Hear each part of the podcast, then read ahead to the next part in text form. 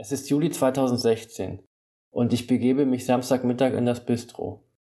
Wie immer hole ich meine Zigaretten und will mich hinsetzen, aber der ganze Raum ist voll mit Müllsäcken. Die muss ich erstmal entsorgen. Ich springe aus dem Fenster auf den Hof und bitte Saman, mir die Beutel zu reichen. Saman ist seit kurzer Zeit hier. Wir sprechen Englisch miteinander. No problem, Tom, sagt er zu mir. Kein Problem. Mein Englisch ist so umgangssprachlich. Also ich kann schon gut Englisch, bin aber zu faul zu sprechen. Ich nuschle immer nur was so daher. Ich erzähle ihm von dem Computerspiel, was ich gerade spiele. Da schaut man so von oben und ich züchte gerade Lamas. Die Lamas geben gute Wolle ab und damit kann ich wiederum Waffen kaufen, um meine Basis zu verteidigen. Die ganze Nacht habe ich das Spiel gespielt, habe nicht geschlafen. Hat echt Spaß gemacht. Er gibt mir den Müll über das Fensterbrett raus und ich werfe den in die Tonnen. Anschließend gehe ich wieder um das Haus herum, wieder in unseren Raucherraum. Ich gebe Saman eine Zigarette und wir rauchen eine. Er erzählt mir von den Song von Justin Bieber, den er gut findet. Ich mache mich über ihn lustig und frage, ob er schwul ist. Nein, er meint, dass er ein talentierter Künstler ist und er die Musik mag. Ich will nur locker reden, ist schon okay. Er hat so ein altes Samsung-Handy. Vor vier Jahren hat es mal 500 Euro gekostet. Weiter zählt er mir die Features in seinem Handy auf, die ich nicht habe. Here, if you don't look at the screen, the screen goes out. This is only available in high-end devices for Samsung, erzählt er mir. Ein anderer pakistanischer Fahrer hält mir einen Zettel einer Bestellung hin und ich packe die ein. Yo, see you, Tom, ruft Saman hinterher. Wir sehen uns. Der Alte, der mir den Zettel gegeben hat, ist immer sauer. Er ist schon innerlich tot.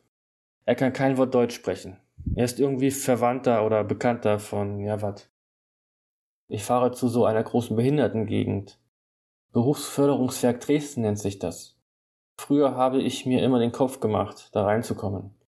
Man muss an der Schranke klingeln und dann sagen, was man will. Die Sicherheitsleute sind immer sehr reserviert. Besonders zu Pizzafahrern. Ist man ja nur ein dummer Pizzafahrer. Müssen die gerade denken.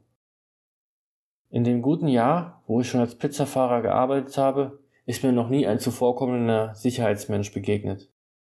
Nachdem ich über Monate mehrmals in das Gelände reingefahren bin und man auch immer schauen muss, dass die einen sehen, wenn man wieder rausfahren will, hat mal jemand gesagt, dass man einfach drumherum fahren kann. Nach Monaten. Da ist nur vorne ein Zaun und nur ein kleiner Bereich der Gegend ist für externe Fahrzeuge gesperrt. Haus J, Haus JA, Haus KB. Hier sind die immer. Immer im zweiten Stock schauen die Fernsehen. Fußball. Hier kommen zum Beispiel Leute hin, die zum Beispiel einen schweren Autounfall hatten und auf viel Hilfe angewiesen sind. Ich glaube auch etwas geistig Zurückgebliebene, aber ich weiß nicht so genau. Ich gehe in den Aufenthaltsraum und alle schauen Fernsehen. Der Behinderte, also der Übergewichtige, den Übergewichtigen habe ich schon zehnmal beliefert. Der hat so eine normal große Hand und dann ist da erstmal so eine Erhebung am Arm. So richtig fett ist der. Sebastian hat mal gesagt, der ist krank. Okay. Er zeigt so kurz auf das Geld, was auf dem Tisch liegt. Alle haben zusammen bestellt. Ich darf mir das Geld vom Tisch kratzen. Die schauen dabei gespannt das Spiel und jubeln. Als ich rausgehe, kommt noch eine Behinderte rein und lacht mich etwas aus. Sie grinst mich an. Ja, ich bin eine dumme Pizzafahrer und du darfst ja schön rumgammeln. Geil. Was für Leute. Wenigstens einer reagiert auf meine Verabschiedung. Sitzt in so einem Hightech-Rollstuhl. Sieht ziemlich mitgenommen aus. Ich denke, der wurde nicht in dieser Behindertengegend sozialisiert. Als ich die Tür schließen will, unterschätze ich die Ölung der Scharniere und die Glastür knallt zu. Das wollte ich jetzt auch nicht. Ich gehe wieder runter. Hier in der Gegend mache ich nicht mal die Beifahrertür von meinem blauen Opel zu. Dieses Mal nehme ich nicht mal den Schlüssel mit. Viel zu anstrengend, jedes Mal den Schlüssel in die Tasche zu stecken und wieder rauszuholen. Ich stelle mich immer so an eine Stelle auf den Kreisverkehr am Ende der Straße und gebe die Bestellung ab. Hier rennt ja keiner rum. Ist alles leer draußen auf der schönen Anlage. Ich schiebe meine Box auf den Beifahrersitz und fahre wieder zurück. Die Sonnenbrille auf der Nase fahre ich durch den noch hellen Sommerabend Richtung Elbe nach unten. Nach ein paar Minuten bin ich wieder zurück.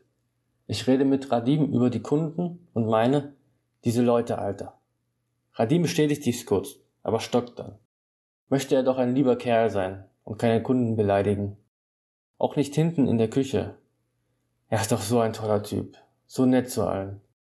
Hat sich bestimmt mal mit 14 überlegt, wie er sein will und ist jetzt so. Knapp über 40 ist er jetzt. Es sind gerade die Olympischen Spiele und ich meine, nur Gymnastik und Beachvolleyball finde ich gut. Sonst interessieren mich die Olympischen Spiele und der Medaillenspiegel nicht so. Radim ist hingegen ein Sportfan. Er interessiert sich besonders für Cricket und Fußball. Die Olympischen Spiele verfolgt er auch immer gerne auf den riesen Fernseher in seinem Bistro. Ich finde Usain Bolt, den Sprinter gut, sagt er mir. Ich pack selbstständig zwei Bestellungen in zwei Styroporboxen. Schließlich ist es Samstag. Da ist schon was los. Ich soll zu einem Park in der Nähe des Landtags fahren und dann anrufen. Der Park ist voll und ich weiß, dass die hier Pokémon Go spielen. Die aktivieren hier irgendwelche Pokémon-Anziehungsdings in der App. Und alle profitieren von der Nähe zum Landtag und des Parks. Der Landtag ist ein wichtiger Ort. Da gibt es hier viele Pokémon. Jeanette hat mir die App auch mal gezeigt. Ich kenne die von endlosen YouTube-Sitzungen und Twitch-Streams. Als die drei Leute da sind, frage ich, was die hier machen. Manchmal will ich ungebildet daherkommen. Dann ist das Leben leichter. Irgendwie komisch. Der eine meint, natürlich Pokémon. Oh, das ist ja interessant, sage ich. Er wird ganz sauer. Kennt man doch. Die junge Frau sagt, Du musst immer so sein zu ihm. Und sie will mit dem Essen losmachen. Ach, macht das Spaß, die Leute etwas zu triezen. Die nächste Bestellung ist genau in die andere Richtung. Ich brauche das Auto gar nicht zu bewegen. Es geht in den Landtag. Bei der Polizeiwache melde ich mich an. Die Bestellung für so und so, sage ich den Menschen hinter der Scheibe. Später kommt ein Polizist und nimmt das Essen entgegen. Er ist auch als Kunde autoritär hat schließlich eine Polizeiuniform an. Also gebe ich, den Bürger und Pizzafahrer, dem Polizisten, der mich jederzeit verhaften könnte, sein Essen. Eine schöne Schicht wünscht er mir, ich ihn auch. Als ich gehe, ruft er mich noch kurz zurück. Und da ist Parkverbot, sagt er. Ja, wo soll ich denn sonst parken? erwidere ich. Während ich unten an der Treppe stehe, mit meiner Bauchtasche und der Pizzabox in der Hand. Er beschreibt mir eine Stelle, die 500 Meter entfernt ist. Da werde ich sicher nicht parken, denke ich, als ich gehe. Die ruhige Straße am Rand des Parks ist schon okay. Würden die mal das pakistanische Schwarzarbeiternetzwerk ausheben? Lol. Manchmal sind auch Freunde von Radim da, die er früher vom Kleidungsgeschäft kennt. 1300 Euro habe ich heute verdient, hatte einer mal gesagt, während er seine Geldscheine zeigte. Seine Zigarette, einer teuren Marke, qualmte in Aschenbecher, und auf dem Regal stand sein Bier was ich ihn holen sollte. Kein Ding. Und Polizei? hatte ich ihn mal gefragt. Polizei ist kein Problem, sagte er mir. Als ich wieder im Bistro ankomme, ist Radim gerade unterwegs. Sebastian sitzt am Computer und nimmt die Bestellung auf.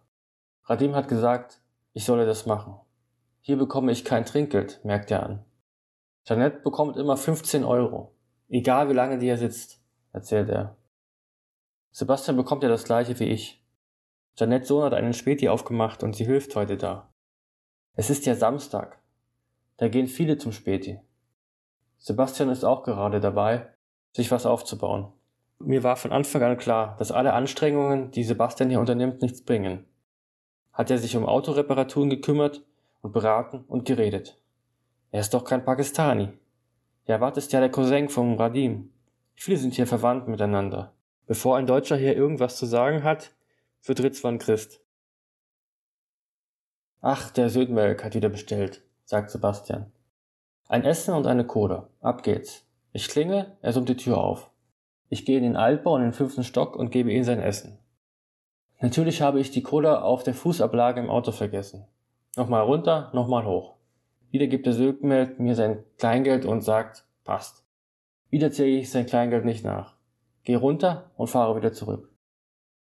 Als ich wieder zurück bin, steht Sammer wieder da und wartet auf seine nächste Bestellung. Hey Tom, what's going on? Was geht? Nothing, sage ich. Nichts. Yo, Tom, I'm going to France tonight. Ich treffe mich heute mit Freunden. Er kennt einige von Großbritannien. I'm curious how it will be. Tom, what's going on? sagt er erneut. Mir fällt nichts ein. Ritzwan geht vorbei und stupst mich in die Rippe. Ich bin kurz davor, ihn umzubringen. Alle hier. Heute werde ich mir fünf Bier für zu Hause mitnehmen. Alle zusammen für fünf Euro aus dem Kühlschrank im Bistro. Mitarbeiterrabatt. Jetzt warte ich erstmal mit den anderen, bis die nächsten Essen fertig sind. Ritzwan macht Bürger. Die Tomaten schneidet er horizontal von unten nach oben. Am Ende bleibt nur noch eine Scheibe mit dem Stiel übrig. Die Rindfleischteppich sind teuer. Zwei Euro das Stück. Er hat sie gerade aus dem Gefrierschrank geholt und in die Fritteuse in das Öl gelegt. Nur so eine halbe Minute lässt er die da frittieren. Die zwei Bürger schiebt er dann in die Mikrowelle.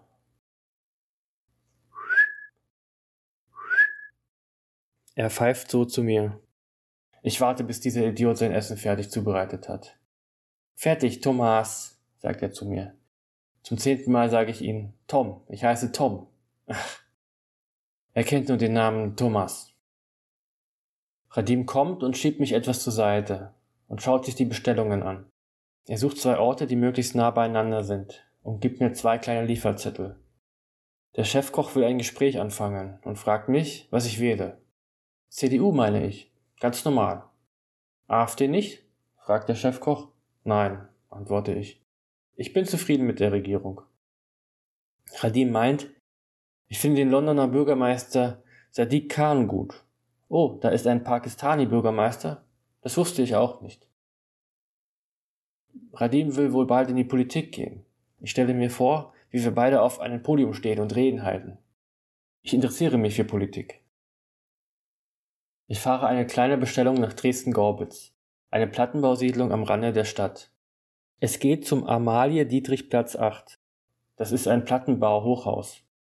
Vor dem Eingang lungern seit einer Zeit immer so kleine Iraker oder was weiß ich rum. Und auf den Bänken sitzen Alkoholiker. Aber die Alkoholiker sitzen eher während des Tages da. Jetzt ist es schon zu spät. Ist nicht so angenehm, sich da rumzutreiben. Hier schließe ich auch meine Schrottkarre immer zu. Ein Wachmann gibt es da auch und eine Kamera im Fahrstuhl. Einmal hat mich jemand gefragt, ob ich in die Fresse will. Ich sagte nein. Also ich fahre mit dem Fahrstuhl hoch und gebe den Kunden sein Essen und der Kunde winkt mich wieder weg. Weiter geht es zu einem anderen Plattenbau. Der Kunde bekommt zwei Familienpizzen. Jetzt fahre ich zurück. Plötzlich kommt ein Motorrad um die Straße geschossen. Ich weiche aus Reflex nach links aus und komme vor der T-Kreuzung zum Stehen. Das Motorrad kann nicht mehr ausweichen und kracht auf meine Motorhaube. Das Hinterrad geht bei den Aufprall nach oben. Ich bleibe noch etwas im Auto und gehe dann raus. Super. Als letztes hatte Chacho einen Unfall. Jetzt bin ich der neue Idiot. Der Motorradfahrer meint, ich mach dich fertig. Steht mein Auto ja jetzt auf der linken Straßenseite. Ich hätte nicht nach links ausweichen sollen. Ich rufe bei Dareks Pizza an und Janet gibt das Telefon Jawad. Er meint, ich solle sagen, dass ich mir das Auto geliehen habe. Das ist ganz normal. Eigentlich arbeite ich ja gar nicht bei Dareks Pizza. Er will dann vorbeikommen. Die Polizei kommt und nimmt den Fall auf. Ich erzähle ganz klar, dass das Motorrad zu schnell um die Straße gefahren ist. Gut, gut, er hatte Vorfahrt, rechts vor links, aber die Kreuzung ist noch 30 Meter entfernt. Der Kumpel von dem Motorradfahrer hört hinten zu.